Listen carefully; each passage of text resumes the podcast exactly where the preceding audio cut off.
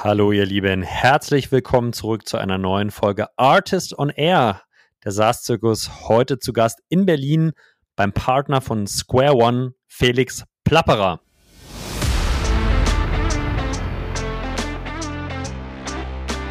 Gleichzeitig ist aber natürlich so, dass der Einkauf irgendwo das Ventil ist, wo sozusagen jetzt lapidar formuliert die Kohle des Unternehmens wieder verlässt. Und da geht es um, um sehr, sehr große Summen. Also ähm, je nach Branche, ich meine, man hat natürlich Payroll als einen großen Bereich, wo, wo, wo Geld ausgegeben wird, Steuern, Investments und dann natürlich Einkauf. Und gerade bei Unternehmen, die eine, eine physische Lieferkette haben, kann es durchaus sein, dass 50 bis sogar 70, 80 Prozent der, der, der Gelder, die vom Unternehmen ausgegeben werden, über den Einkauf die Firma verlassen.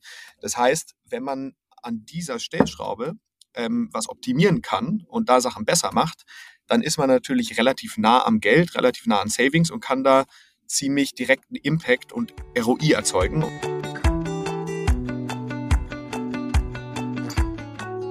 Ja, ihr Lieben, Supply Chain Tech und Procure Tech immer noch heiß in dem Jahr 2023? Das ist die Frage, die Felix und ich uns hier stellen und die Antwort ist ganz klar ja. Felix nennt sechs explizite spannende Bereiche, in denen er denkt, dass in den nächsten Jahren sehr viel Musik spielt und riesige Potenziale liegen. Da gehen wir näher drauf ein, äh, sprechen aber auch über so ein bisschen die Historie in dem Bereich und über Learnings, nicht nur für Gründer in diesem Vertical, sondern auch in ganz, ganz anderen SaaS-Bereichen. Auf jeden Fall eine super spannende Folge. Ich habe viel gelernt, wünsche euch ganz viel Spaß mit Felix Plapperer und mit mir, Julius Göllner. Let's go!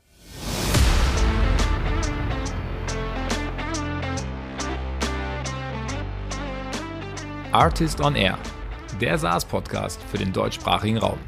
Wertvolle Tipps von erfolgreichen Gründern, Top-Investoren und führenden Industriepartnern, die euch bei der Skalierung eures Unternehmens schnell und unkompliziert weiterhelfen. Zusammengestellt von Janis Bandorski, Julius Göllner und Matthias Ernst.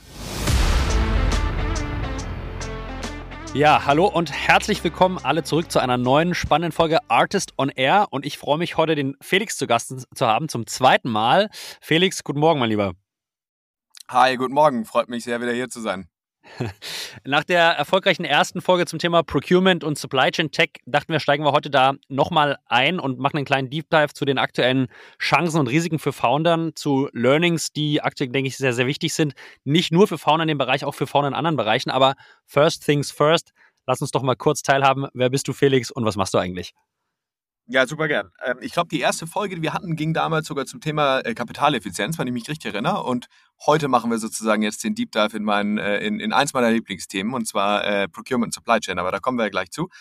Ähm, vielleicht in ganz kurz ein paar Worte zu mir und Square One. Ähm, ich ähm, bin Partner bei Square One. Wir sind ein ähm, Pre-Seed und Seed-Stage ähm, äh, Venture Fund hier aus Berlin haben äh, vor ein paar Monaten unseren zweiten 100 Millionen Fonds ähm, äh, geclosed und äh, wie unser jetzt auch neuer Name, wir hießen ja bis vor auch wiederum ein paar Monaten noch Power Ventures, wie unser neuer Name Square One und da können wir vielleicht dann eine separate Folge zu aufnehmen, wie es dazu kam. Ähm, wie der Name vermittelt, ist unser Fokus und auch das Produkt, was wir für Gründer ähm, im Markt positionieren, ähm, wirklich darauf ausgerichtet, at Square One. Also wenn man ähm, sogar noch in der Ideation steht oder eben Pre-Seed, Seed Stage seine Firma startet, dort ähm, mit Rat und Tat und Netzwerk ähm, und ähm, viel Herzblut äh, einfach zu supporten. Und sehr gerne können wir da natürlich auch noch mal ein bisschen tiefer absteigen, aber das jetzt mal in aller Kürze. Ich glaube, um den Bogen zu dir zu drehen, und du hast völlig recht, wir hatten damals ein bisschen anderen An äh, Einstiegspunkt über die Kapitaleffizienz, ist aber äh, wahrscheinlich spannend zu wissen, was macht ihr äh, bei Square One für Fokusthemen und wie passt quasi deine Passion für Procurement und Supply Chain da rein? Ja, ja, also ähm, das breite Fokusthema oder das, das, Thema, wo wir investieren, ist erstmal B2B Software oder B2B Tech. Ähm, und äh, in dem Bereich sind wir alle ähm, Spezialisten ähm, oder Generalisten, je nachdem, wie man es sehen möchte. Und ähm, dann würde ich sagen, äh, als Pre-Seed und Seed-Fonds ist das zweite Fokusthema, was wir haben, einfach die besten Gründer und Gründerinnen zu finden und mit denen zusammenzuarbeiten. Das heißt, wir schränken uns unter B2B Tech nicht weiter ähm, auf einzelne Bereiche ein, die wir, in die wir exklusiv investieren. Allerdings haben wir bei uns im Team, ähm, was wir Majors und Minors nennen. Das heißt, ähm, einzelne Bereiche, die wir ähm, oft aus persönlichem Interesse, so ist es bei mir ähm, zum Beispiel der Fall, einfach wo wir ein bisschen tiefer einsteigen ähm, und wo wir eine, eine Passion für entwickeln und dementsprechend halt ähm, die in, inhaltlich uns ein bisschen auskennen, ein Netzwerk in dem Bereich haben, was dann auch nochmal in dem Bereich hilft, um letztlich wieder Gründern auch helfen zu können. Ähm, und wie du, du gerade eben oder wie man jetzt wahrscheinlich schon vermuten ähm, kann, ist ein, einer meiner Major und so äh, mein, mein Passion-Projekt das ganze Thema ähm, Supply Chain Tech und ähm, Procure Tech. Jetzt ist Procure Tech wahrscheinlich nicht jedem, der zuhört, direkt ein Begriff und äh, aus, aus meinem Erfahrungsschatz heraus gibt es da jetzt auch nicht die einheitliche Begriffsdefinition, Felix. Deswegen glaube ich, ist erstmal wichtig, dass wir vielleicht ein bisschen Definition daran bekommen, was steckt eigentlich hinter Procurement, hinter Procure Tech. Was würdest du da, was, was würdest du da sehen oder was ist deine Interpretation davon? Ja, ähm, super gerne. Also vielleicht ähm, als, als Mini-Einflug dazu, wie bin ich eigentlich zum Thema gekommen? Ähm, ich war, ähm, bevor ich vor ähm, knapp viereinhalb Jahren ähm, hier bei Square One an Bord gekommen bin, war ich äh, längere Zeit in der Unternehmensberatung bei BCG und da bin ich mit ein paar Einkaufsprojekten, was da das deutsche Wort dazu ist, in Kontakt gekommen. Ähm, habe dann als VC ähm, unterschiedliche Pitches ähm, von ProcureTech-Firmen ähm, erlebt und dann hat sich bei mir die Brücke zwischen der alten Welt, die ich vom BCG und Corporate kannte, zu was es eigentlich alles für wahnsinnig innovative ähm, und spannende Ideen ähm, in der Startup-Welt ähm, gibt, gibt, gebaut. Und dann habe ich angefangen, mich immer tiefer in dieses Rabbit Hole reinzubegeben und habe, ich meine, etwa vor vier Jahren einen Blogpost äh, geschrieben, der hieß damals Why We Fell in Love with Procurement. Und in dem Blogpost habe ich auch für mich ähm, mal angefangen, einfach zu definieren, was ist denn eigentlich Procurement, weil das ist ja irgendwo ein abstrakter Begriff. Und bin bis heute jetzt ähm, eigentlich immer zu dem, zu dem Narrativ gekommen, dass es gibt zwei, zwei unterschiedliche Arten, wie man Procurement definieren kann. Es gibt Procurement in der alten Welt, ähm, die, die, aber durchaus bei vielen Unternehmen auch heute noch so gelebt wird. Und dann gibt es Procurement in der neuen Welt. Ähm, und ich würde vielleicht beides mal ähm, kurz, kurz skizzieren. Procurement in der alten Welt, also wie der, der Name auf, auf Deutsch übersetzt heißt Einkauf. Ähm, und in der alten Welt ist der Einkauf immer eine transaktionale Backoffice-Funktion im Unternehmen eigentlich gewesen, ähm, die vor allem ein Ziel verfolgt, und zwar Kosten senken dadurch, dass man irgendwie ähm, Ausschreibungen macht, mehrere Angebote einholt und vor allem auch super prozessgesteuert ist und dafür sorgt, dass alle Mitarbeiter im Unternehmen immer einen gewissen Prozess folgen und kein, keine Sachen einfach selbst so einkaufen. Das nennt man dann Maverick Spend, wenn sowas passiert. Ähm, und deshalb ist auch die Einkaufsfunktion im Unternehmen oft nicht so der, das, der Liebling aller Mitarbeiter, weil es halt im, äh, weil es dann halt von, den, von den Fachbereichen dann doch oft eher als Prozessbremse irgendwie gesehen wird, die wenig Value added, aber halt immer irgendwie nervt. Ähm, und das ist das Verständnis von Procurement in der alten Welt. Und diese Funktion wurde auch, wenn man das mal vergleicht mit anderen Funktionen im Unternehmen, sei das jetzt Finance oder Sales oder, oder Product und R&D, wurde diese Funktion, wenn man ähm, also rund ums Thema Digitalisierung ähm, und Fortschritt immer extrem stiefmütterlich behandelt. Mhm. Das heißt, ähm, da ist sehr wenig passiert in den letzten Jahren und ähm, der Einkauf hat auch in den allermeisten Unternehmen selten einen Seat at the Table gehabt. Das heißt, alle strategischen Entscheidungen und wichtigen Themen, die im Unternehmen entschieden wurden, da ist auch der Einkauf selten ähm, wirklich mit einbezogen worden. Ähm, gleichzeitig ist aber natürlich so, dass der Einkauf irgendwo das Ventil ist, wo sozusagen jetzt lapidar formuliert, die Kohle des Unternehmens wieder verlässt. Und da geht es um, um sehr, sehr große Summen. Also ähm, je nach Branche, ich meine, man hat natürlich Payroll als einen großen Bereich, wo, wo, wo Geld ausgegeben wird, Steuern, Investments und dann natürlich Einkauf. Und gerade bei Unternehmen, die eine, eine physische Lieferkette haben, kann es durchaus sein, dass 50 bis sogar 70, 80 Prozent der, der, der Gelder, die vom Unternehmen ausgegeben werden, über den Einkauf die Firma verlassen. Das heißt, wenn man an dieser Stellschraube ähm, was optimieren kann und da Sachen besser macht, dann ist man natürlich relativ nah am Geld, relativ nah an Savings und kann da ziemlich direkten Impact und ROI erzeugen. Und das Thema ROI ist was, was wir als Investoren ähm, natürlich immer sehr, sehr gern, gern sehen. Ähm, und das war damals auch der, der Grund, warum ich mich da angefangen habe, ein bisschen rein zu vertiefen. Das war jetzt so ein bisschen der Blick auf die alte Welt, Felix. Jetzt genau. fehlt natürlich sozusagen noch das Komplementär. Wie sieht es denn in der neuen Welt aus?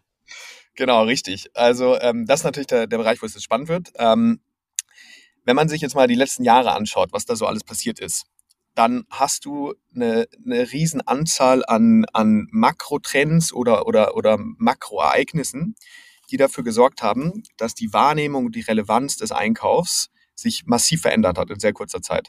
Und da geht es A um das ganze Thema Verfügbarkeit. Also in der Vergangenheit, hatte ich ja gerade gesagt, ging es immer nur um Savings. Plötzlich gab es Situationen wie, dass der Tanker im Suezkanal ähm, quer steht und einfach die, die Sachen da nicht mehr durchgeliefert werden können. Dann natürlich Corona, ähm, wo plötzlich alle Lieferketten, die sich in den letzten 10, 15 Jahren im, im Rahmen der Globalisierung extrem fragmentiert hatten und extrem ähm, komplex wurden, dass diese komplexen Systeme komplett auseinandergerissen wurden. Jetzt hast du natürlich geopolitische Spannungen, also den Krieg in der Ukraine natürlich, aber auch das ganze Thema China. Das heißt, Warenverfügbarkeit und wirklich Zugriff auf zum Teil natürlich auch strategisch relevante Güter zu haben, ist ein Riesenproblem, was in den letzten fünf Jahren sich eigentlich erst so richtig entwickelt hat. Und da ist dann plötzlich der Einkauf ähm, sozusagen die Funktion, die da in der Pflicht steht, weil ähm, der Einkauf hat nämlich, wenn man die neue Welt anschaut, natürlich nicht nur die, die, die Funktion zu sparen und zu verhandeln, sondern auch dafür zu sorgen, dass die Lieferkette und die Lieferkettenverfügbarkeit garantiert ist. Und dann geht, dann, dann ist der Einkauf plötzlich eine Schnittstelle in die Supply Chain herein. Und deswegen sage ich auch immer Supply Chain und ProcureTech, weil die beiden Begriffe für mich sehr synonym sind. Zweites Thema ähm, ist natürlich das ganze Thema Climate Change ähm, und auch, also sogar mehr als das, ich würde es noch, noch weiter oben aufhängen mit Nachhaltigkeit, also auch das ganze Thema Menschenrechte. Ähm, jetzt gibt's ja ähm, seit, seit diesem Jahr das Lieferketten-Sorgfaltsgesetz, ähm, kompliziertes Wort, also auch Compliance-getriebene Themen, die auch hier wieder einen riesen Einfluss auf die Einkaufsfunktion haben, weil wieder geht's um Lieferkette, wieder geht's um ähm, Beziehungen mit Lieferanten, Transparenz zu Lieferketten und Lieferanten, alles Aufgaben, die vom Einkauf ähm, erledigt werden müssen. Und dann, äh, last but not least, ähm, irgendwo ein drittes Feld ist die, äh, die globale Zinswende. Weil hier geht es dann natürlich darum, dass plötzlich Geld nicht mehr umsonst ist. Und ähm, natürlich, wenn man ähm, Verträge verhandelt, dann verhandelt man nicht nur über den Preis und nicht nur über die Qualität und zehn andere Sachen, sondern zum Beispiel auch über Zahlungsbedingungen. Und das ist auch wieder ein Thema. Das heißt, das ganze Thema Cash-Verfügbarkeit, Working Capital, Zahlungs, also Zahlungsbedingungen, wieder ein Bereich, wo auch der Einkauf letztlich im Driver-Seat ist und in dem Fall zum Beispiel eine Schnittstelle in das ganze Office zum CFO hat, die da sehr eng ist. Das heißt, ähm, um das sozusagen zusammenzufassen, der Einkauf 2.0 oder Einkauf in der neuen Welt ist eine Funktion, die ich immer ein bisschen vergleiche mit der Spinne im Netz, die im Unternehmen in ganz viele unterschiedliche Richtungen Schnittstellen hat. Also nach außen in die Lieferkette zu Lieferanten, aber auch nach innen, wie ich gerade meinte, zum Beispiel im Bereich Finance, aber auch, dann auch im Bereich Produktentwicklung, ähm, weil auch im Bereich Entwicklung von Produkten musst du ja schon über Nachhaltigkeit nachdenken. Dann musst du im Einkauf sprechen und fragen, hey, wenn wir das so und so bauen, können wir denn da nachhaltige Materialien finden? Und dann bist du plötzlich auf einer viel strategischen Ebene als nur Kosten einsparen, ähm, wo der Einkauf involviert wird natürlich auch Produktion selber, da Produktionsplanung zu optimieren, Lagerbestände zu planen, alles Bereiche, wo auch Schnittstellen im Einkauf sind. Also der Einkauf ist eine, ist eine Spinne im Netz im Unternehmen, hat sehr, sehr viele Schnittstellen und der, der, der Status, von dem wir hier allerdings kommen, ist, dass das eben eine Funktion ist, die was Digitalisierung, Fortschritt angeht, super hinterherhinkt, also ähm, äh, da noch ganz viel Aufholbedarf hat und gleichzeitig jetzt in sehr kurzer Zeit dann schlagartiger Sprung auf der strategischen Relevanz in der C-Level-Agenda stattgefunden hat. Und das sind halt, das ist eine Kombination, warum, ähm, warum ich glaube, dass in dem Bereich sehr, sehr viel Innovation jetzt stattfinden muss und stattfinden wird. Ähm, und das ist der Grund, warum ich da dieses Thema super spannend finde und da glaube ich auch viele ähm, Tailwinds aktuell in die Segel blasen. Auf jeden Fall ein extrem spannendes Thema, Felix. Ähm, und ich entnehme, wir kommen eigentlich von einer sehr linearen kleinen, ähm, von einem linearen kleinen Aufgabenbereich, wo es hauptsächlich um Preis ging und wahrscheinlich die Abwicklung von Ordern hin, aufgrund der von dir genannten Makrothemen, zu einer sehr, sehr komplexen Managementaufgabe, die natürlich viele Opportunities jetzt auf den Tisch bringt. Ich glaube, um diese Opportunities zu verstehen, würde ich gerne einmal mit dir kurz nochmal reingehen in die Produktlandschaft, ja, also alte Welt, neue Welt. Äh, wie sah denn früher die Produktlandschaft aus? Ich vermute, Einkauf war irgendwie eingebettet in ein übergeordnetes ERP-System, ja, so große monolithische Sachen, die wir vielleicht alle kennen, SAP, Oracle. Ähm, ist, ist das so? War das das, sage ich mal, was die letzten 20, 30 Jahre vorwiegend in den Unternehmen genutzt wurde? Ja, also ich würde es sogar nochmal zweiteilen. Ähm, wenn man sich sozusagen die, die, die Welt der Unternehmen heute anschaut, kann man, glaube ich, sagen, es gibt, also ich hatte ja gerade gesagt, Einkauf ist in der Vergangenheit sehr stiefmütterlich behandelt worden. Das heißt, es gibt auch heute noch sehr viele Unternehmen, die sind eigentlich, was Einkaufssysteme angeht, immer noch auf der grünen Wiese. Das heißt, die haben selbst, die haben noch nicht mal die Incumbent-Software, die es eigentlich schon seit langer Zeit gibt, implementiert, weil Einkauf für die nie eine Rolle gespielt hat. Das ist, glaube ich, ein relevant großer Teil. Ähm, und dann gibt es den anderen Teil, die sozusagen schon advanced sind. Und die sind allerdings zum Großteil eben dann mit diesen Incumbent-Systemen, ähm, die du gerade angesprochen hast, unterwegs.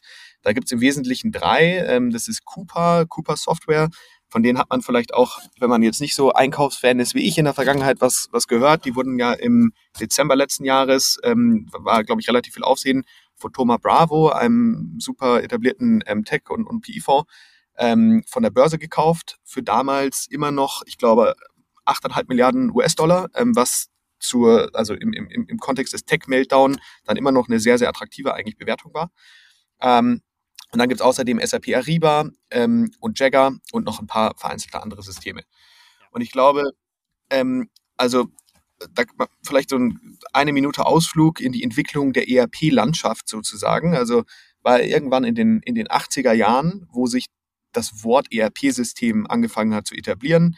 Ähm, und im Wesentlichen gab es da zwei Player, und zwar ähm, hier ähm, aus dem schönen Waldorf, äh, die Firma SAP ähm, und Oracle.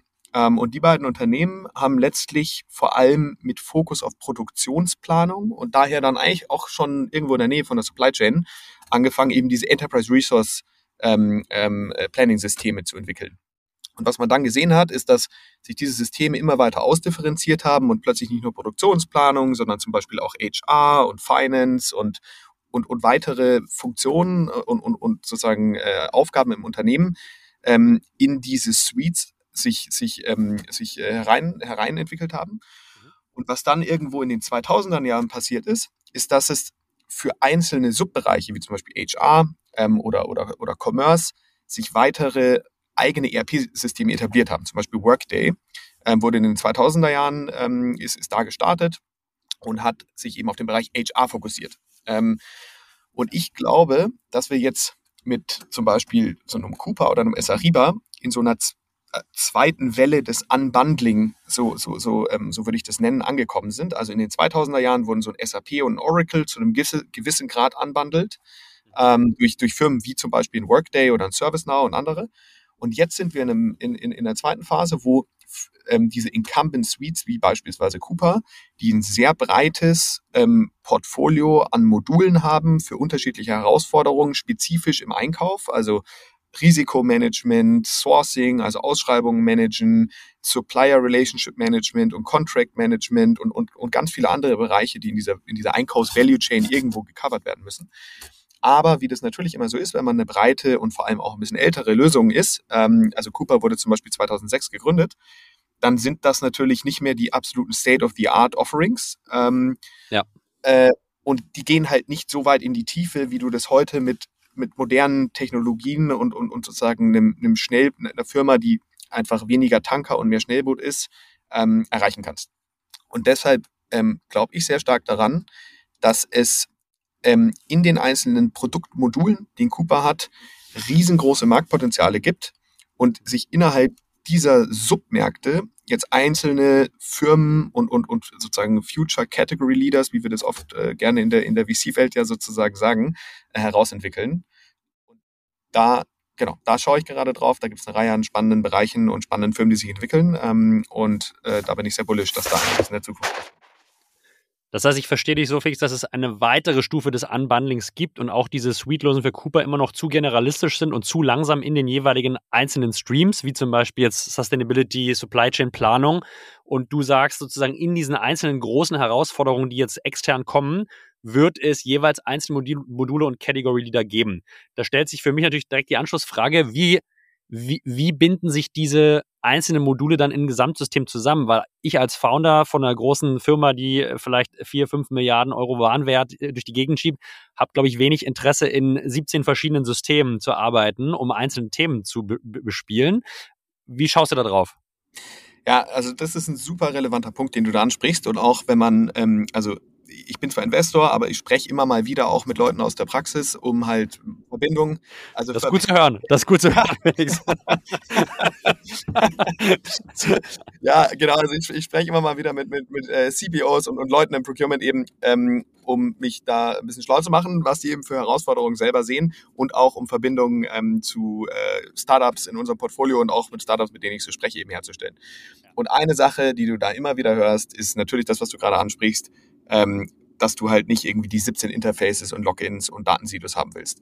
Deswegen ist es super wichtig, gerade auch wenn man jetzt ein, ähm, ein, ein noch junge Firma startet, ähm, hm. dass man ähm, sich integriert in die führenden Systeme, wenn man bei einem der Unternehmen unterwegs ist, was so ein führendes System denn schon im Einsatz hat. Mhm. Ähm, was ist da der langfristige, ähm, was ist die langfristige Entwicklung? Um, um einfach hier sehr, sehr ehrlich zu sein, ich weiß es nicht. Aber ähm, die Hypothese, die ich habe, ist, dass es mittelfristig so eine Hub-and-Spoke-Struktur, ähm, also die, im Einkauf eine Hub-and-Spoke-Struktur ähm, sich heraus ähm, äh, entwickeln wird, wo du gewisse sozusagen Layers hast, die die, die, die einzelnen ähm, Best-of-Breed oder Point-Lösungen eben integrieren. Mhm. Ähm, und dann wiederum für die einzelnen großen Problemfelder äh, diese, diese, diese Firmen hast, die sich darauf fokussieren. Was wird dieses Orchestrierungs- oder dieses, dieses ähm, Integration Layer sein?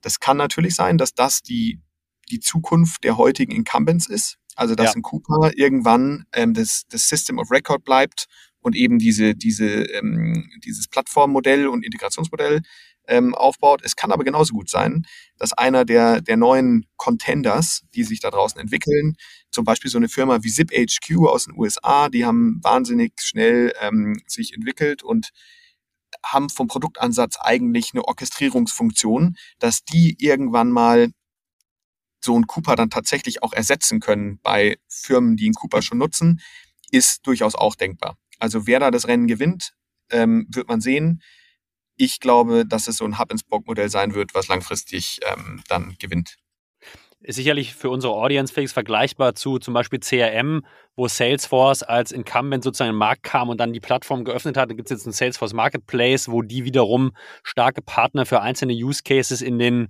Subverticals integrieren, aber sie trotzdem eigentlich so der große Owner der Incumbent bleiben. Ne? Und du sagst, okay, das könnte einer von den alten Modellen werden, aber es gibt auch ein gewisses Potenzial, dass jemand ganz Neues auf dem, auf den Markt kommt und sozusagen diese, diese Marktplatzfunktion mit einem Core, einen kleineren Core, den sie selber machen, aber einen vielen, vielen kleineren Parteien, die sie sozusagen anbinden, auch übernehmen könnte. Spannende, spannende Gedankengang. Absolut. Und es gibt ja auch, wie ich eben meinte, und das ist vielleicht gerade im Procurement wiederum echt eine Chance, ähm, es gibt viele Unternehmen da draußen, die noch nicht mal sozusagen Cooper ähm, oder eines der alten Systeme da im Einsatz haben. Ähm, und diese Unternehmen sind wiederum welche, wo man eben die Möglichkeit hat, auf einer grünen Wiese als erstes System sich zu etablieren. Und das sind natürlich jetzt alles sehr langfristige Entwicklungen, das wird nicht von heute auf morgen gehen, ähm, aber über die nächsten fünf, sieben Jahre kann es dann schon sein, dass wenn man einen relevanten An Marktanteil in diesen Unternehmen, die keinen Cooper nutzen, ähm, sich aufbaut und das Produkt dann kontinuierlich weiterentwickelt, dass man schon eine realistische Chance hat, sich selber in so eine Plattform zu entwickeln, die dann so ein Orchestration Layer wie beispielsweise SIP und es gibt da noch viele weitere, ähm, äh, versuchen zu entwickeln. Super spannend. Jetzt sind wir immer noch in Teil 1. Wir bauen gerade so ein bisschen die Rahmenbedingungen auf, in denen wir uns jetzt als potenzielle Founder oder Early Founder gerade bewegen. Ich glaube, ein Thema, was wir noch besprechen müssen, bevor wir dann in die Phase kommen, was machen wir jetzt mit den ganzen Informationen, ist sicherlich der aktuelle KI- und AI-Hype. Der, der, wird ja auch im Procurement und ähm, in Supply Chain nicht, äh, äh, nicht spurlos vorbeigehen. Und der wird ja auch sicherlich einen signifikanten Effekt haben auf das, was gerade passiert. Kannst du mal kurz eine Einordnung geben? Wie, wie schaust du da drauf? Was, was passiert auch gerade? Wie hat das Einfluss auf die bestehenden Modelle, sowohl die, sage ich mal, Growing Champions, als auch vielleicht die alten ähm, etablierten äh, äh Incumbents? Das wäre ganz spannend. Ja, also das ist ehrlicherweise glaube ich, in dem Bereich Supply Chain Procurement fast ähnlich wie, wie, wie in den allermeisten anderen Bereichen, ähm, dass natürlich ähm, äh, diese Gen AI oder LLM-Modelle einen fundamentalen äh, Impact auf den, auf diese, auf den Status quo haben werden und sehr, sehr viel beschleunigen und verändern. Ähm, ich glaube, es gibt jetzt da muss man dann schon in einzelne Use Cases wahrscheinlich hereinschauen. Da gibt es eine riesen Bandbreite an Bereichen, die da Optimierungspotenzial haben. Ähm, die Frage ist hier auch ein bisschen, die glaube ich besonders spannend jetzt ist in dem Kontext, den wir gerade diskutieren, wie die Incumbents sich das zunutze machen, weil das kann man natürlich auch, also wenn ich jetzt äh, Cooper oder aus, aus der Sicht von Cooper besteht hier, glaube ich, schon eine Chance, auch ähm, schnell aufzuholen auf, auf ähm, ja, äh, also in gewissen Bereichen, um da einfach bessere Solutions dann hinzustellen. Ähm, aber genau, ich glaube, äh, also die allgemeine Antwort ist, da wird sich sehr viel verändern, es wird einen großen Impact haben. Ähm, was genau sich da verändert, ist, glaube ich, auch in der aktuellen Phase, wo die sozusagen Geschwindigkeit der Veränderung und des Fortschritts so hoch ist, echt noch schwer vorherzusagen. Ähm, aber es ist hochrelevant. Jetzt haben wir, jetzt haben wir sozusagen relativ klares Why Now, Felix. Ja, wir haben extrem viele externe Faktoren, die sich ändern. Wir haben irgendwie einen Markt, der sehr konservativ getrieben ist, der vorher wenig Beachtung hatte, der jetzt immer mehr in den Fokus rückt. Ähm, daraus entstehen natürlich extrem viele Opportunities. Äh, jetzt für alle Founder, werdenden Founder oder Leute, die gerade Early Stage unterwegs sind, welche Opportunities ergeben sich denn da jetzt konkret heraus, Felix? Und wie arbeitet ihr mit euren Teams? Also was sind vielleicht so strategische Stoßrichtungen, ähm, die, wenn, wir, wenn man über ein Thema in, in ProcureTech und Supply Chain hat, die man beachten sollte? Also lass uns vielleicht mal ein kleines Framework aufbauen, mit dem ihr arbeitet und sagt, okay, ähm, so, so sollte man, wenn man in dem Bereich unterwegs ist, das sind so Sachen, die man beachten sollte. Ja, also ich würde vielleicht erstmal kurz drauf eingehen, was so der letzten, in den letzten paar Monaten passiert ist, weil das fand ich schon auch wieder ziemlich, ziemlich äh, beeindruckend, dass jetzt gerade in den letzten Monaten eine ganze Reihe an großen Finanzierungsrunden stattgefunden haben, genau in dem Space äh, und auch in einer Phase, wo jetzt ähm, ja tendenziell äh, der Hype in der Tech-Welt eher, eher zurück, rückläufig ist als, als, als äh, andersherum. Ähm, und dann lasst uns gerne mal auf ein paar ähm, also sozusagen Thesen, die ich persönlich entwickelt habe, wo ich glaube, wo einfach Potenziale liegen, eingehen. Ähm, ja, sehr genau. gern. Also nur um, um da ein paar Namen zu nennen. Ich glaube, also das haben vielleicht auch die, die einen oder anderen ähm, haben das mitbekommen. Jetzt gab es ja vor, vor ein, zwei Monaten eine Riesenrunde mit der Firma Integrity Next, die hier in Berlin sind. Ähm, was da ganz besonders beeindruckend ist, ist, dass die Firma bis dato bootstrapped ist. Das heißt, die haben kein externes Kapital in die Firma geholt oder, oder wenn, glaube ich, nur ein paar Angel-Investoren, die sich da jetzt, glaube ich, sehr freuen. Ähm, und die haben jetzt 100 Millionen Euro von EQT geraced. Ähm, genau, also das ist, glaube ich, ist, glaube ich, ein Paukenschlag. Dann gab es jetzt auch erst, ich weiß nicht, diese oder letzte Woche, ähm, dann auch ähm, das Announcement ähm, von äh, Prewave. Das ist eine Firma aus Wien, die sich mit dem ganzen Thema ähm, Risk Management entlang von Lieferketten auseinandersetzt. Da können wir gleich nochmal drauf eingehen. Die haben gerade eine ähm, 18 Millionen sozusagen Series B ähm, Edition-Runde ähm, von Creandum ähm, geraced. Da habe ich auch mitbekommen, dass das eine Runde war, die war hochkompetitiv, die hatten einige Termsheets ähm, und haben sich dann Grandom als Investor da raussuchen dürfen. Ähm, dann gab es gerade eine Runde, die ist, glaube ich, noch gar nicht ganz, äh, ganz so öffentlich, aber es gab eine Runde in, ähm, in Frankreich, ähm, eine, eine Early-Runde, ähm, von in, wo, wo ähm, auch hier ein Fonds aus Berlin, ich, ich verklausuliere das jetzt erstmal noch ein bisschen in, äh, investiert hat, ähm, etwa fünf Millionen in einer, in einer Seed-Runde. Ähm, also auch das, glaube ich, super spannend. Und ähm, genau, das sind jetzt nur die, die most recent Events. Ich habe Cooper eben angesprochen, die wurden im Dezember da ähm, private genommen. Also in dem Bereich passiert echt viel. Stützt deine ähm, Thesen, dass da Opportunity vorhanden ist, Felix, und dass, dass, dass sich das Leute angucken aktuell, ja? Das ist so und, und das gucken sich nicht nur Investoren an, sondern was ich auch echt, ähm, also was mich ganz besonders freut, als, äh, also gerade als Pre-Seed-Investor ist, dass auch eben, wo jetzt das Potenzial in dem Bereich so offensichtlich wurde, wirklich die besten Gründer und Gründerinnen, die sich hinsetzen und überlegen, wo soll ich denn jetzt eigentlich meine, ne, meine, meine Firma oder vielleicht auch meine nächste, zweite oder dritte Firma starten, dass bei denen dieser Bereich Supply Chain und Procure Tech echt auf der Shortlist an Themen ist, die sich anschauen und so halt auch wirklich zunehmend stärkeres Gründertalent in diesem Bereich gezogen wird. Da vielleicht ein äh, Mini-Exkurs. Wir hatten vor zwei Wochen ähm, hatten wir wieder ähm, unser, unser Annual Event ähm, A Night on Supply Chain and ProcureTech. Ähm, das ist eine Veranstaltung, die ich einmal im Jahr äh, organisiere und jeweils mit einem anderen Fonds co-hoste. Das hatten wir letztes Jahr mit Lakestar hier in Berlin gemacht. Und dieses Jahr haben wir das zusammen mit Creandum ähm, in London organisiert. Ähm, das ist, also die Idee dahinter ist, dass man eine kleine ähm, exklusive Gruppe an Leuten für einen echt ähm, netten und persönlichen Abend rund um das Thema Supply Chain und ProcureTech zusammenbringt. Das waren ungefähr 40 Leute, davon 25 Gründer, ähm, 15 Angel-Investoren, zum Teil auch selber noch Gründer von, von schon größeren Firmen und dann auch so zehn, ähm, zehn äh, etwa äh, äh, Executives aus der Industrie. Und da war unter anderem zum Beispiel der Gründer von Cooper Software ähm, selber mit dabei, ähm, der, der globale CTO von Workday, ähm, weil Workday sich ähm, äh, auch in den Bereich Procurement immer mehr reinbewegt und da unterschiedliche Akquisitionen gemacht hat und eben echt beeindruckende ähm, äh, äh Gründer und Gründerinnen Kaliber, ähm, die da dabei waren, weil sie gerade selber was gestartet haben oder darüber nachdenken. Und das war wieder mal so ein Schlüsselmoment, wo man dann in dem Raum steht und sich umschaut und sich so denkt, wow, ähm, echt beeindruckend, was für ein Talent und, und wie, wie spannende Leute sich hier jetzt irgendwie in den, in den Space bewegen. Ich glaube, an der Stelle, genau. bevor du weitermachst, Felix, äh, einfach auch der Hinweis an unsere Zuhörer, wer Lust hat, seine Gedanken auch mal vielleicht vor der Gründung mit Felix zu spiegeln äh, und da einfach mal eine ehrliche Meinung zu bekommen, ich mache das jetzt mal frech, äh, kann ihn gerne einfach kontaktieren. Äh, ich glaube, Felix, du bist offen für, für Leute, die sich in dem Bereich äh, Überlegungen gerade machen, was sie vielleicht gründen können, wie sie gründen können. Ich äh, weiß von dir, dass ihr euch auch sozusagen in einer sehr, sehr frühen Phase mit, mit, mit Leuten, potenziellen Gründer und GründerInnen unterhaltet. Äh, Sage ich jetzt nichts Falsches, äh, wenn, ich, wenn ich die Leute einlade, sich mal mit dir in Verbindung zu setzen, oder? Ja, du, ganz und gar nicht. Äh, du, danke, danke für die Anmerkung. Ähm, absolut. Äh, also wir machen Pre-Seed-Seed-Investments. Es gibt aber eigentlich für mich nichts Schöneres, als mit einer Gründerin oder einem Gründer im Austausch zu stehen, während man noch dabei ist, auf einen Bereich und ein ne, ne, ne, Thema die eigene Conviction aufzubauen, ob man da wirklich gründen soll. Ja. Weil über so einen Prozess ähm, lernt man sich gegenseitig sehr gut kennen. Ähm, man versteht sozusagen das Thema und, und, und ähm, kann einfach gedanklich ähm, Bälle hin und her spielen.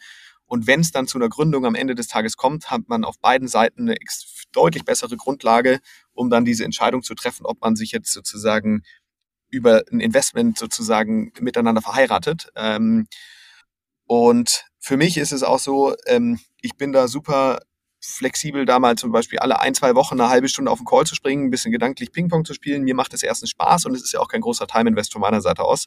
Von daher immer super gern. Ähm, das ist, glaube ich, ein Teil des Jobs, der mir mit am meisten Spaß macht.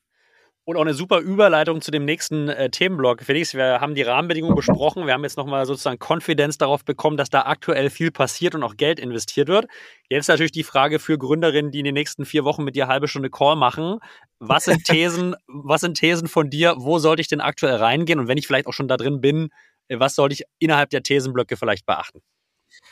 Ja, also wie das natürlich auch immer so ist, ich schaue natürlich als VC sehr aus der Vogelperspektive jetzt auf so einen Bereich ähm, und, und habe da jetzt so ein paar Felder, die wir eigentlich zum Teil eben auch schon gestriffen haben, wo ich sehe, dass sich spannende Themen entwickeln. Die Sachen, die ich sehe, sind aber auch oft Sachen, wo sich eben schon Sachen entwickeln. Das heißt, links und rechts davon zu gucken und vielleicht was zu entdecken, was ich selber noch nicht entdeckt habe, kann auch total Sinn machen, um das sozusagen da mal vorwegzunehmen. Aber ähm, es gibt, ähm, ich glaube, sechs Bereiche, die ich auch in diesem letzten Blogpost, den ich da geschrieben habe, ähm, mal so ein bisschen ausgemappt habe, wo meiner Meinung nach Potenziale liegen, einfach weil weil Need auf Unternehmensseite da ist, weil sehr viele Daten da vorhanden sind, mit denen man eben intelligentere Lösungen bauen kann als das, was jetzt ein Cooper zum Beispiel anbietet ähm, und die sich deshalb meiner Meinung nach für einen, für einen, ja, ein Startup-Schnellboot eignen, ähm, um da zu gucken, ob man was Spannendes, Differenziertes noch auf die Straße bringen kann. Und ich fange da mal ja. Ich will, genau, ich würde einfach sagen, lass uns gerne mal in die sechs Bereiche reingehen. Wir gucken mal, wie weit wir kommen. Ansonsten äh, hauen wir den äh, Link äh, zu deinem Blogartikel auch gerne in die Show Notes. Äh, falls wir nicht durchkommen angesichts der Zeit, können die Leute gerne da weiterlenken. Aber äh, ich bin sehr gespannt, was sind so die sechs Themenbereiche, wo du denkst, wird es in den nächsten Jahren richtig abgehen? Wo, wo sollte man als Gründer oder Gründerin genauer reingucken? Ja, ich, ich gehe mal im Schweinsgalopp durch ähm, und, und dann lass uns schauen, weiterkommen. Also ich glaube, ein Thema ist das ganze Thema ähm, äh, Supplier Relationship Management, ähm, Contract und Spend Management. Das hängt alles miteinander zusammen. Das heißt, die Frage, wie also wie schließe ich einen Vertrag ab, was sind die relevanten Bedingungen, aber dann auch das Thema Lifecycle Management. Also wenn man dann einen Vertrag abgeschlossen hat, dann ähm, verändert, dann, dann lebt diese Beziehung ja. Da wird, da wird dann gute oder schlechte Qualität geliefert, da sind die Sachen immer pünktlich, da verändern sich die Preise. Das heißt, man muss diese Verträge nachverhandeln ähm, und da und da halt einen, ähm, eine Hand drauf haben. Und da gibt es eben Software, die dabei sehr unterstützt. Ähm, und es geht nicht nur um Verhandlungen, sondern auch grundsätzlich um Beziehungspflege mit Lieferanten, Co-Innovation, also die Schnittstelle zum Lieferanten zu optimieren, Verhandlungen, äh, dem, dem Einkäufer an die Hand zu geben und so weiter. Das ist ein spannender Bereich. Da würde ich ja jetzt mal direkt gegentreten. Ich würde sagen, okay, vorhin haben wir über die alte Welt gesprochen, wo es hauptsächlich um Preis und diese Beziehungen, diese, diesen Touchpoint ging. Äh, das verstehe ich nicht. Da musst du mir jetzt mal erklären, was da jetzt innovativ und neu sein soll und wo da jetzt Potenzial liegt. Ich würde jetzt einfach mal ganz klassisch sagen, das machen wir doch schon 30 Jahre. Ähm, äh, das, äh, da da habe ich meine Zweifel. Ja, äh, taken. Also ähm, es geht nicht nur um Preis eben, sondern es geht um, um deutlich mehr als den Preis. Es geht darum, ähm, man muss ja, wenn man mit einem Lieferanten zusammenarbeitet, zum Beispiel auch mitbekommen, dass der jetzt irgendwelche neuen Produkte anbietet, dass der irgendwelche neuen Materialien, irgendwelche neuen Produktionsfähigkeiten entwickelt hat. Ähm, wenn man mit einem Lieferanten keinen strukturierten Austausch hat, dann bekommt man das ja sozusagen als Unternehmen nicht mit. Und das heißt, die Schnittstelle zum Lieferanten ist nicht nur isoliert auf das Thema Kosten und Preis zu sehen, sondern deutlich breiter. Ähm, und da gibt es Software, die hilft. Und außerdem gibt es aber natürlich auch für Verhandlungen, die nicht nur preisbasiert, sondern auch Lieferbedingungen, äh, hier ähm, Zahlungsbedingungen und so weiter und so fort, ähm, einem Einkäufer mit den relevanten Informationen versorgen, die er braucht, um da eine sinnvolle Diskussion führen zu können.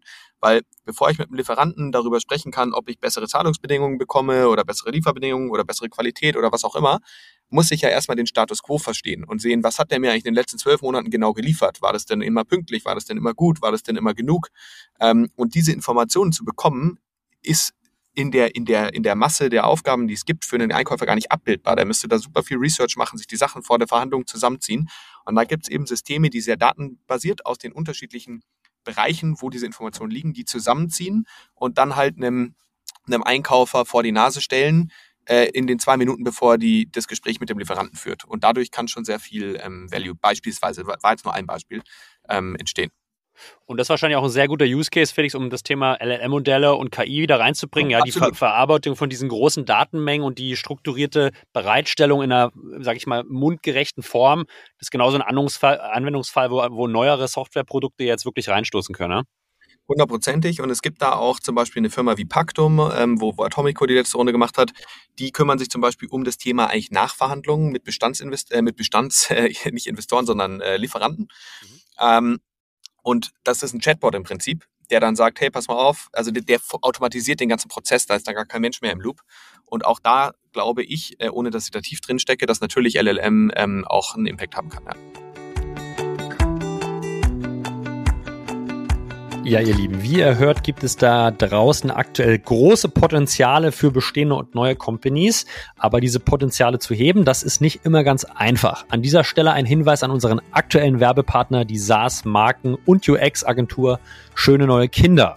Wie wird ein SaaS-Unternehmen wirklich erfolgreich? Ein gutes Team und ein innovatives Produkt bilden auf jeden Fall die Basis. Aber um die richtigen Kunden und Mitarbeiter zu gewinnen und zu begeistern, braucht es eine starke Marke.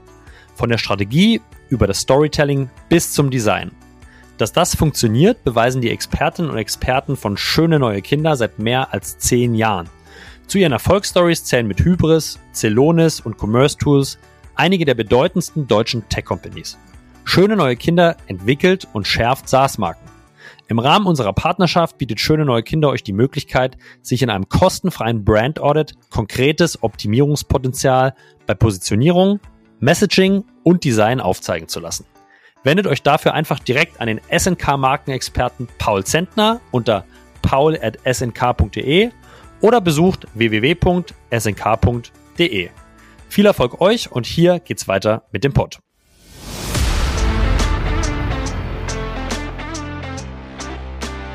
Cool. Erster Block verstanden, äh, etwas kritisch nachgefragt. Kommen wir zu, äh, kommen wir zu Thesenblock 2 oder Potenzialblock 2.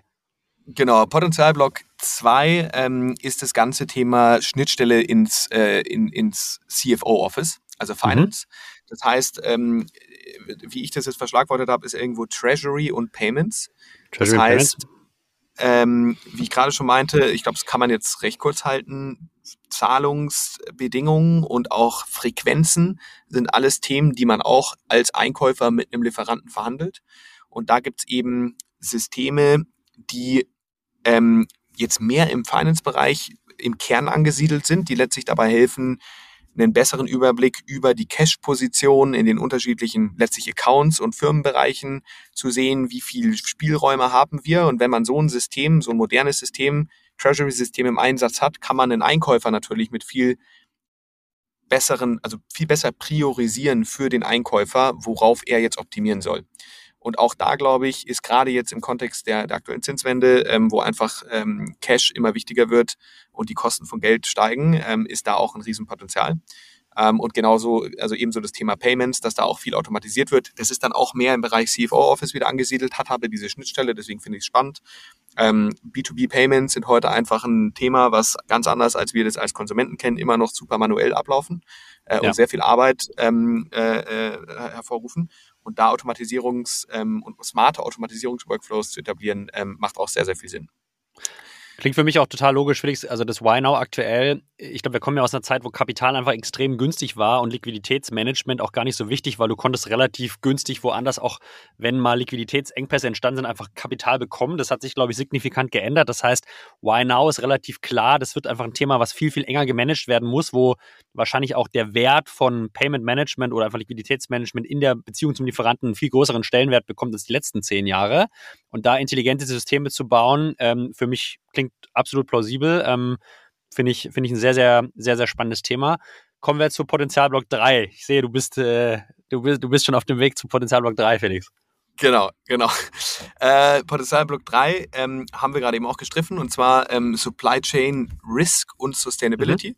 Das heißt, ja. da geht es jetzt um das Thema Verfügbarkeit in der, in der Lieferkette und auch ähm, Compliance und, ähm, und, und, und einfach Nachhaltigkeit. Äh, ich hatte gerade die Firma Prewave angesprochen, ähm, die äh, sich darum kümmert, ähm, beispielsweise für einen Enterprise-Kunden wie, ich sag mal, Volkswagen, ähm, festzustellen, hey, ähm, im Hafen in Bangladesch, da, da ist äh, nächste Woche ein Streik und wir haben irgendwie 500 Motoren, die sollen nächste Woche von dem Hafen irgendwie verschifft werden. Pass auf, ähm, da wird wahrscheinlich äh, die sozusagen Lieferung sich verzögern. Und jetzt weißt du proaktiv, dass du da dann entsprechend in sechs Wochen oder sieben Wochen in ein Problem läufst und kannst dementsprechend dagegen ähm, jetzt schon was machen und dich zum Beispiel dafür entscheiden, von diesen 500 äh, Motoren 100 über, über den Flieger irgendwie ähm, äh, nach, äh, nach Wolfsburg zu bringen, ähm, weil du dann deine Produktionslinie nicht anhalten musst. Also jetzt ein sehr äh, irgendwie mir selbst ausgedachtes Beispiel, aber das ist sowas, was zum Beispiel ein Prewave macht, dass sie einfach proaktiv warnen, wenn in der Lieferkette aus den unterschiedlichsten Gründen Streik, na, irgendwie Natural Disaster ähm, oder oder was auch immer ähm, einfach Disruptions ähm, äh, stattfinden, sodass man proaktiv daher reagieren kann. Was da auch mit, ja. Sorry, da, da habe ich eine kurze Zwischenfrage vielleicht auch zu dem Punkt von vorhin fertig, sozusagen, wo kommen die Daten her? Ne? Also ich glaube, klar, jetzt bei so einzelnen Lieferanten kannst du natürlich über die einzelnen Datenprovider Factories und so gehen. Ich würde nochmal auf einen Punkt von vorhin zurückkommen, diese Incumbents, diese großen, historisch gewachsenen Modelle, ja. Ähm, sind die denn, haben die denn eine gewisse Offenheit, ihre Daten aus den ERP-Systemen auch zur Verfügung zu stellen? Weil du meintest vorhin, okay, wenn ich gründe, sollte ich halt über APIs nachdenken und in die integrieren. Jetzt meine Frage als Gründer, geht das denn eigentlich überhaupt so einfach? Also sind die bereit dazu? Ja, doch, das in der Regel schon. Ähm, es gibt, also es gibt, es gibt ähm, unterschiedliche, glaube ich, Levels, die man da erreichen kann. Also SAP hat so ein Partnerschaftsprogramm, Cooper meine ich auch, ähm, wo man dann auch nochmal von deren Seite Support bekommt und, und wo das alles dann nochmal einfacher wird. Aber dass man sich in die Systeme rein integriert, um die Daten davon zu bekommen, das ist auf jeden Fall möglich, ähm, weil das müssen, äh, also das müssen dann diese Systeme ihren Kunden sozusagen einfach zugestehen. Ähm, sonst wären es ja absolut, äh, absolute Silos ähm, und, und genau, das ist, das ist auf jeden Fall möglich. Ähm, aber da gibt es unterschiedliche Stufen. Es gibt dann sogar irgendwie Partnerschaftsprogramme, wo man sich tatsächlich in die Frontends dann ähm, sozusagen nativ rein integriert. Ähm, aber es ist grundsätzlich auf jeden Fall möglich, ja.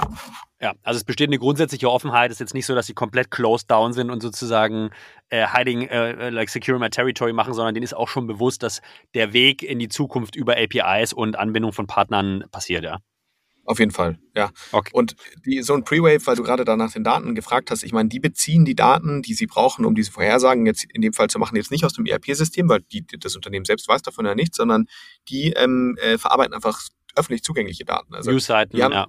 Genau, die, die, die scrapen halt irgendwo ähm, in allen möglichen Stra Sprachen, ähm, zum Beispiel Nachrichten und Social Media. Und wenn dann halt in der Bangladesch Times steht, äh, nächste Woche ist der Streik im Hafen, ähm, dann bekommt Prewave das damit mit und kann dann VW vorwarnen. Ähm, jetzt sehr vereinfacht.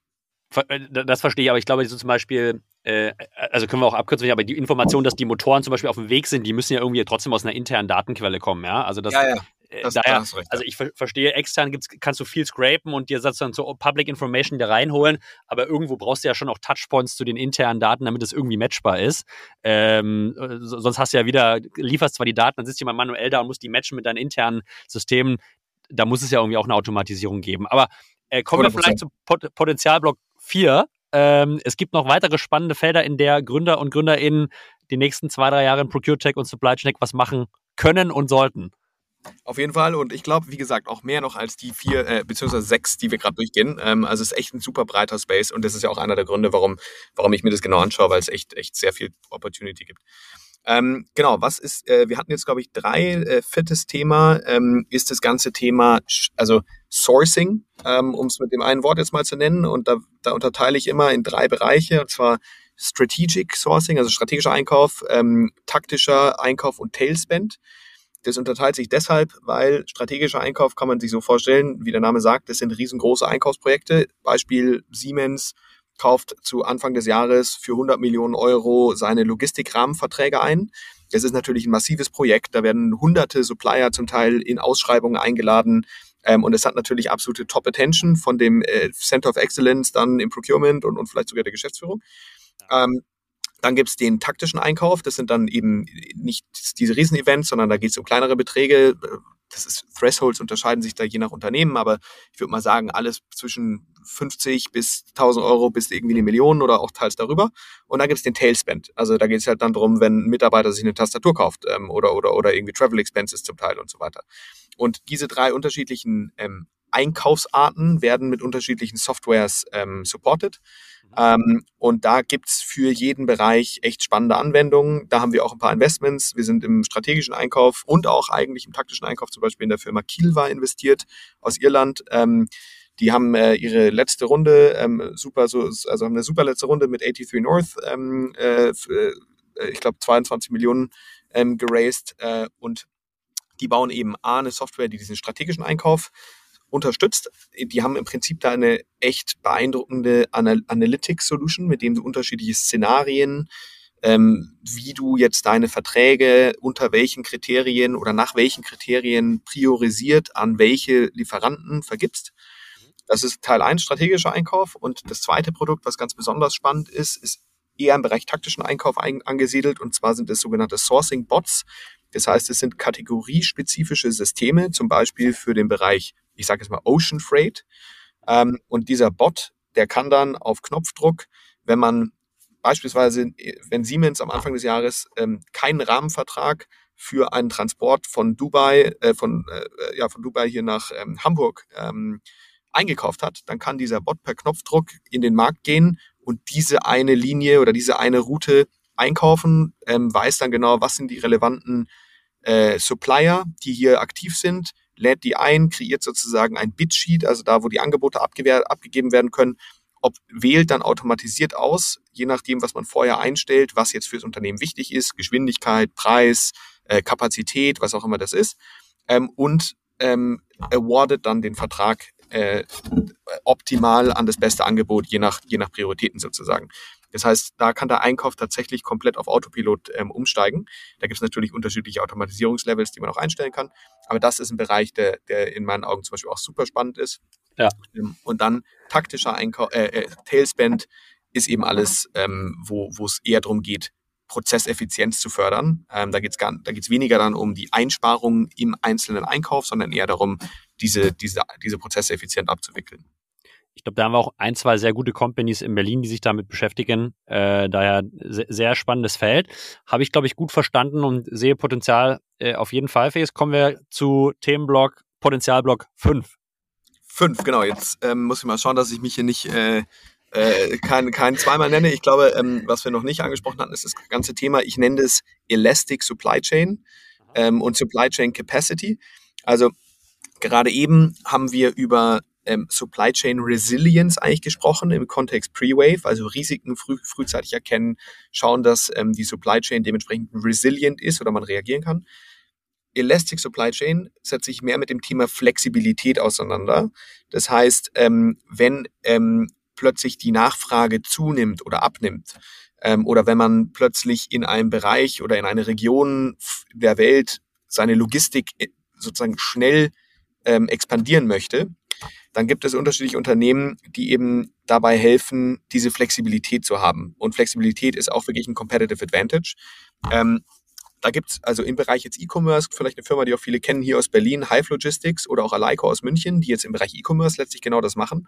Das heißt, da kann man als, ähm, ja, als E-Commerce-Merchant ähm, ohne selbst jetzt sein eigenes Warehouse aufzubauen, ähm, äh, flexibel Kapazität hoch und runter rampen. Ähm, das gibt es aber auch in anderen Bereichen in der Supply Chain. Da haben wir zum Beispiel eine, ein Investment in eine Firma, die sich echt super entwickelt. Ähm, die heißen äh, Parts Cloud. Ähm, die nehmen im Prinzip das Modell Aleiko Hive und gehen damit in den Bereich industrielle Ersatzteillogistik. Also um das ganz kurz zu erklären, Maschinen- und Anlagenbauer verkaufen Maschinen und darin sind sie sehr gut. Ähm, wenn allerdings bei einem Kunden dann so eine Maschine kaputt geht, dann braucht man natürlich in der Regel ziemlich schnell ein Ersatzteil, weil sonst steht halt die Produktion still. So, und weil Maschinenanlagenbauer, was Logistik angeht, ähm, halt aus, äh, aus der Steinzeit kommen und da überhaupt nicht drauf ähm, äh, irgendwie spezialisiert sind, sind sie nicht in der Lage, schnell Ersatzteile zu liefern. Ähm, und daher sind dann ähm, die Kunden oft dazu sozusagen äh, verdammt, dass sie sich Ersatzteile mit der Maschine einkaufen müssen und die selbst bei sich aufs Lager vorhalten, einfach um sicherzustellen, dass sie die da haben. Parts Cloud geht auf den Maschinen- und Anlagenbauer zu und sagt, pass auf, ich helfe dir dabei, dass du deinen Kunden Amazon Prime-like Logistik für die Ersatzteile bieten kannst. Dann müssen die sich nicht mehr Ersatzteile mit der Maschine zusammenkaufen, die sie eigentlich gar nicht brauchen. Ähm, und du hast ein Competitive Advantage. Äh, und das ist eben auch so eine, und die, die äh, ermöglichen es dann auch zum Beispiel Ersatzteile nicht nur hier in Europa, sondern auch in China und, und Amerika zu liefern. Und bringen so eine große Flexibilität und auch Professionalisierung natürlich in den Bereich da rein. Ähm, und das ist jetzt auch wieder eins von wahrscheinlich ganz, also wahrscheinlich Dutzenden Beispielen, ähm, die, die mir jetzt einfallen würden im ja. Bereich Elastic Supply Chain setzt voraus, dass die wahrscheinlich Lagerstandorte überall auf dem Planeten haben, weil diese Category Leader in den Industrie-Verticals äh, sicherlich weltweit liefern, Felix. Ne? Und wenn wirklich eine Maschine jetzt, sag ich mal, im, im Jemen kaputt geht oder irgendwo in Zentralasien und du schickst von Hamburg das Ersatzteil los, dann äh, passiert da erstmal drei Wochen wahrscheinlich nichts, außer mit dem Flieger, dann wird es extrem teuer. Das heißt, die stellen global eine Infrastruktur äh, wo sie Logistikflächen äh, oder Warehouse zur Verfügung und wahrscheinlich dann sozusagen Nach-Order-Replenishment-Prozesse organisieren, damit dort auch die Ersatzteile nicht ausgehen. Ne? Genau, und, und darüber hinaus ähm, bieten die natürlich auch auf der Softwareseite ähm, dann Insights in, wie viele Ersatzteile muss der Maschinenanlagenbau eigentlich wie vorhalten. Ähm, in der Vision ist es, was da ganz besonders spannend ist, ist, dass man dann irgendwann auch Ersatzteile poolen kann. Das heißt, ähm, Maschinenanlagenbauer A und B haben zum Teil die gleichen Teile, die brauchen sie da nicht mehr doppelt vorhalten, sondern die, die bündelt Parts Cloud dann im Hintergrund. Also da sind viele, viele spannende Potenziale dann denkbar und auch auf Software-Level ähm, sehr viele ähm, ja, sehr viele Module, die man da entwickelt und entwickeln kann. Cool. Bleibt noch ein Themenblock übrig, äh, Felix. Ich glaube, Vertical Buying und Marketplaces haben wir noch nicht besprochen. Hast du den Blogpost gelesen? Ah, da. Ja, selbstver selbstverständlich. Also. ja, genau, so ist es. So ist es. Das ist jetzt der, der sechste Bereich, der, der, der ähm, recht breit ist natürlich, ähm, aber glaube ich schon auch eine, eine eigene Kategorie verdient. Und zwar, äh, wie du es gerade gesagt hast, ähm, B2B Marketplaces. Letzten Endes ist jeder B2B Marketplace eine Procurement-Plattform. Ähm, und B2B Marketplaces machen halt immer dann Sinn. Und ich glaube, über das Thema B2B Marketplaces könnte man wahrscheinlich alleine jetzt mehrere Stunden sprechen. Aber das macht immer da Sinn, wo man A, ähm, eine gewisse Fragmentierung auf, auf Supply- und Demand-Seite hat und jetzt aus Procurement-Perspektive betrachtet, B, da, wo es dann eben spezifische und auch komplexe Prozesse für in, in, einer, in einer gewissen Kategorie gibt. Also äh, Beispiel, ähm, es gibt äh, in USA, also es gibt jetzt ganz viele, ich greife jetzt äh, hier randomly eine Firma heraus. Es gibt in den USA die Plattform Node, ähm, wo Sequoia auch investiert ist. Es ist ein B2B-Marketplace, der ähm, Unternehmen dabei hilft, Chemieprodukte zu sourcen. Und Chemieprodukte ist ja ein unfassbar breites Feld. Also das geht ja von Landwirtschaft ähm, über, über Food, über ähm, äh, halt wirklich chemische Produktion ähm, und, und viele weitere Bereiche. Das heißt, wo, wo man hier mit so einem Marketplace schon anfangen kann, wirklich Value zu generieren, ist, dass man eine Ta Taxonomie entwickelt, ähm, um da Struktur reinzubringen, wo bis heute keine echte Struktur vorhanden ist und auf Basis dieser Struktur dann weitere sozusagen Prozesse, die im Einkauf ab, ablaufen ähm, und, und auch natürlich Trust ähm, aufbauen kann. So ein Vertical Buying Marketplace ähm, sollte am Ende des Tages immer das Potenzial mitbringen, dass es so spezifisch ist, ähm, dass dieser Marketplace letztlich für den Einkäufer wie eine Art Operating-System funktioniert. Also dass da nicht nur eine Transaktion irgendwie gematcht wird, sondern dass wirklich auch auf Workflow ähm, und irgendwo Insights-Level ähm, über diesen Marketplace echter Mehrwert ähm, äh, geboten werden kann. Und da gibt's ja da draußen, ähm, also ich würde wahrscheinlich sagen, hunderte an Beispielen ähm, von sehr erfolgreichen Marketplaces, also weltweit jetzt betrachtet, ähm, die da, die sich da etabliert haben. Ich weil ich gerade hier vor Augen habe, vielleicht um ein paar Namen hier aus Berlin zu nennen oder nicht aus Berlin, Europa zu nennen. Cosuno ist letztlich eine Plattform, Marketplace im Bereich ähm, im Bereich der Bauwirtschaft. Dann gibt's ähm, Cargo One, ähm, die im Bereich äh, ähm, Air Freight unterwegs sind. Dann gibt's hier Car on Sale, ähm, eine Firma, die ist auch Marketplace im Bereich B2B Car Trading. Ähm, dann gibt's in London eine Firma, die waren jetzt auch vorletzte Woche bei unserer Night und ProcureTech mit dabei, die heißen Sourceful, die sind im Bereich ähm, Packaging unterwegs und so weiter und so fort. Wer da nochmal einen genaueren Blick drauf werfen kann, den verweise ich an der Stelle auch nochmal auf den Artikel von Felix zu finden bei Medium. Da gibt es eine sehr gute Grafik, Übersicht zu den einzelnen sechs Potenzialen, was es da schon für Player gibt, wenn man da mal genauer einsteigen will. Ich glaube, Felix, wir haben viel Inspiration hier mitgenommen für Gründer und Gründerinnen, die sich mit diesem Bereich beschäftigen, die vielleicht auch schon da tätig sind, haben bisschen, ich habe verstanden, was für Potenziale es unter anderem gibt, auch verstanden, dass es nicht abschließend ist. Ja, wer über Potenzialblock 7, 8 und 9 sprechen will, dem äh, sei gesagt, bitte meldet euch bei Felix. Ähm, ich bedanke mich ganz herzlich für äh, diese Ausführungen. Felix, habe viel gelernt äh, in dem Bereich, mit dem ich sonst nicht ganz so viele Touchpoints hatte bis dato. Daher vielen, vielen Dank. Ähm, wie du vielleicht weißt, gibt's hier immer noch eine Abschlussfrage bei Artist on Air und das ist unsere Restaurantfrage. Ich glaube, in Berlin ähm, haben wir schon relativ viele Insights und dadurch, dass ich weiß, dass du viel in UK unterwegs bist und vielleicht in London ja ein guter, äh, guter Platz ist, vielleicht auch Dublin, hast du einen Restauranttipp äh, für die Insel für uns? Puh, jetzt hast du mich, glaube ich, am, äh, am schwachen Fuß erwischt, weil ich bin schon öfter in London, hast du recht, aber so richtig gut mit, London, mit Restaurants auskennt tue ich mich da nicht. Ich würde vielleicht mal einen Shot nehmen, vielleicht habe ich ja hier eins in Berlin, was ich ziemlich cool finde, was man doch Gerne. noch nicht so kennt. Du zwar wär, wäre das der, ähm, also mein, mein Lieblingsitaliener zum Heiligen Teufel. Ähm, äh, ganz in der Nähe von ähm, dem Jolesch, wo wir uns ja zufälligerweise, äh, oder ja, nicht zufälligerweise, sondern letzte Woche auf dem, diese Woche auf dem Dinner, den wir mit NEA zusammen hatten, getroffen haben. Ähm, das ist ein super Laden. Ähm, zum Heiligen Teufel. Und was würdest du sagen, ist da so der Signature Dish, was man unbedingt essen sollte? Ja, Signature Dish ist da die Parmigiana. Die ist sehr zu empfehlen. Das nehmen wir als guten Abschluss. Felix, ich bedanke mich ganz herzlich äh, fürs Kommen. Äh, wir sehen uns spätestens im Oktober, glaube ich. Ich denke aber, aber vorher sicher wünsche dir viel Erfolg ähm, bei den spannenden äh, weiteren Entwicklungen in dem Bereich, beim Heben der Potenziale. Und ähm, ja, sage ciao und einen guten weiteren produktiven Tag. Du, vielen Dank für die Einladung. Hat super Spaß gemacht. Ähm, und wir hören uns hoffentlich bald. Ciao, Felix. Mach's gut. Ciao, ciao.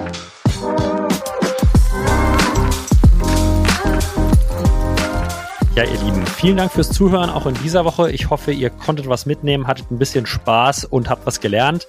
Ich halte es an dieser Stelle kurz, bedanke mich für eure Aufmerksamkeit, fürs Zuhören. Das war die heutige Folge mit Felix Plapperer von Square One und mit mir, Julius Göllner.